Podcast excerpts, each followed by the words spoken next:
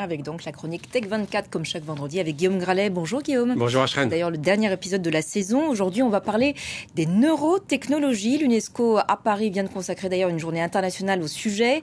Il a été question notamment des neurodroits, une notion essentielle alors que les technologies d'implantation de puces se multiplient dans le monde. Alors d'abord euh, Guillaume, est-ce que vous pouvez nous expliquer euh, tout simplement qu'est-ce que c'est les, les, neurotechnologies? Alors les neurotechnologies Ashreen, ce sont euh, tout un ensemble de technologies qui vont permettre dans un premier lieu d'observer, euh, d'explorer, euh, j'ai envie de dire, notre, notre cerveau. Ça peut être euh, sous la forme d'électroencéphalogramme, de, d'imagerie par résonance magnétique fonctionnelle. On va même, et ça c'est très positif, pouvoir soigner, soigner des patients par stimulation électrique. On va compenser certains handicaps grâce à des exosquelettes, des neuroprothèses par exemple. L'idée n'est pas nouvelle d'ailleurs. Les Français avaient été très en avance dès 1987. Des professeurs comme Alim Louis Benhabib ou encore Pierre Polac du CHU de Grenoble s'étaient intéressés à la modulation électrique pour soigner euh, des patients, pour notamment traiter des, traitements euh, très sévères.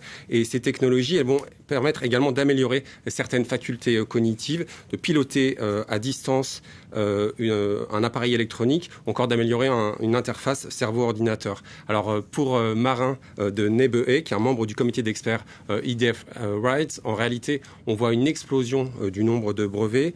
Les, les, investissements dans la technologie ont été multipliés par 22 entre 2010 et 2020 et on voit énormément d'entreprises comme euh, Synchron, Paradromix ou encore NI2O qui, euh, qui investissent dans le secteur. Euh, ça peut être très positif, mais ça peut être aussi un petit peu inquiétant.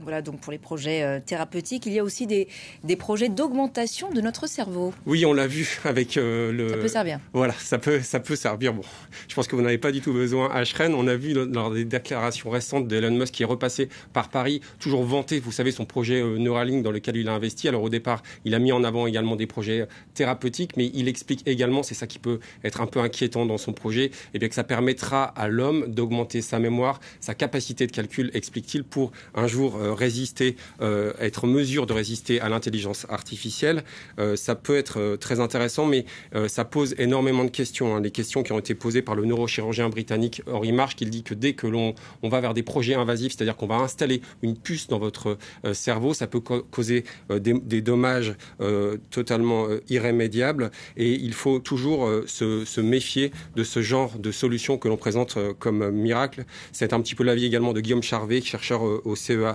Letty, puisqu'il dit que l'implant, il peut se mettre un jour à changer de température, et là, on peut avoir également des, des, des dommages pour le cerveau. Inquiétant en effet. Et la crainte euh, aussi, évidemment, avec de tels équipements, c'est de pouvoir voir en temps réel ce que pense la personne qui en est euh, équipée. Oui, j'ai pu parler cette semaine avec Frédéric Gilbert, c'est un chercheur à l'université de Tasmanie en Australie, et il, il m'a raconté, hein, c'était à, à l'UNESCO, une expérience assez impressionnante. Je savais pas que ça allait si loin. Je vous propose de, de l'écouter tout de suite à En mai dernier, il y a une publication qui est parue dans le journal Nature Neuroscience, dans lequel on apprend que des euh, participants ont en quelque sorte euh, eu la capacité d'avoir leur activité cérébrale lue, compris et décryptée par un algorithme personnalisé. Donc, ils ont dû passer environ 16 heures euh, dans un appareil d'imagerie fonctionnelle à résonance magnétique. Ensuite de quoi, l'ordinateur était capable d'associer une consommation d'oxygène dans, le cerveau à un mot. Ensuite de quoi, l'appareil était capable en fait de prédire et voir et décrypter ce à quoi pensaient les individus lorsqu'on testait euh, le, le, principe avec euh, strictement ces gens qui pensaient à des choses. Euh, et, et, les résultats sont assez euh, spectaculaires, mais aussi inquiétants.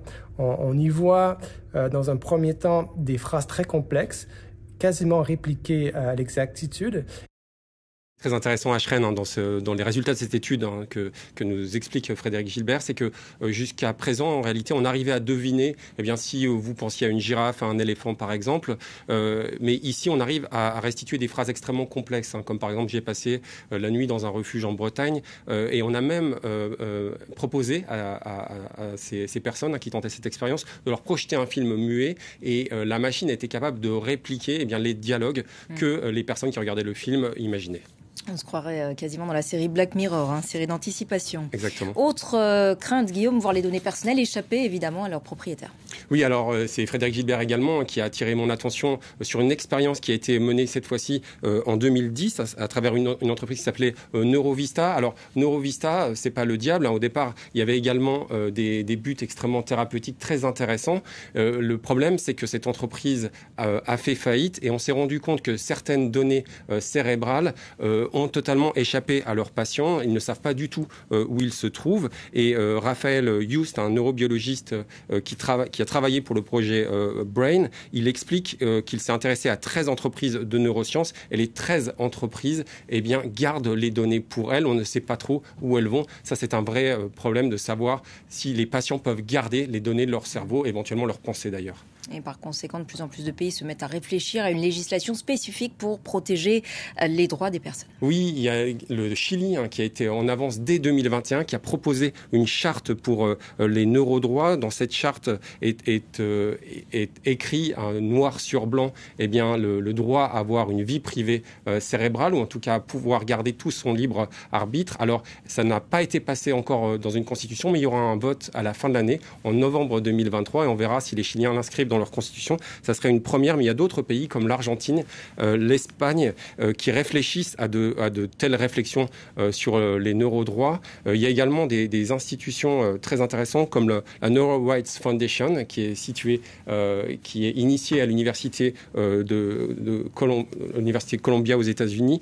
Et là, on voit un droit au libre arbitre. Il s'agit en, réalité de préserver la capacité des personnes à prendre des décisions de manière libre et autonome. Le droit également l'égalité d'accès, c'est-à-dire que on doit pouvoir, euh, les, individus doivent pouvoir choisir. Euh, ce, futur un petit peu difficile, on l'a vu, est au cœur de, fiction, notamment à travers le livre Résistance 2050 euh, que l'on doit à la scientifique Aurélie Jean et, la romancière Amanda Sters. On se situe dans un futur finalement pas si lointain où en réalité certains terriens qui ne veulent pas avoir une puce dans le cerveau se mettent à faire de la résistance. Alors il ne s'agit pas d'affoler tout le monde puisqu'encore une fois ces, ces puces peuvent avoir des, des bienfaits thérapeutiques extrêmement très intéressant. Mais par contre, il faut garder notre esprit critique comprendre que ça existe, que peut-être la classe politique euh, euh, s'en, préoccupe. Comme disait euh, Gabriela Ramos, qui, qui a conclu hein, cette session à l'UNESCO, il est important de garder la capacité de décision pour les êtres humains et surtout, s'ils ne veulent pas avoir de puce, et eh bien tout simplement qu'ils s'en passent. Merci beaucoup Guillaume pour cette chronique Tech 24 et on se donne rendez-vous donc à la rentrée. Très bel été à vous Guillaume.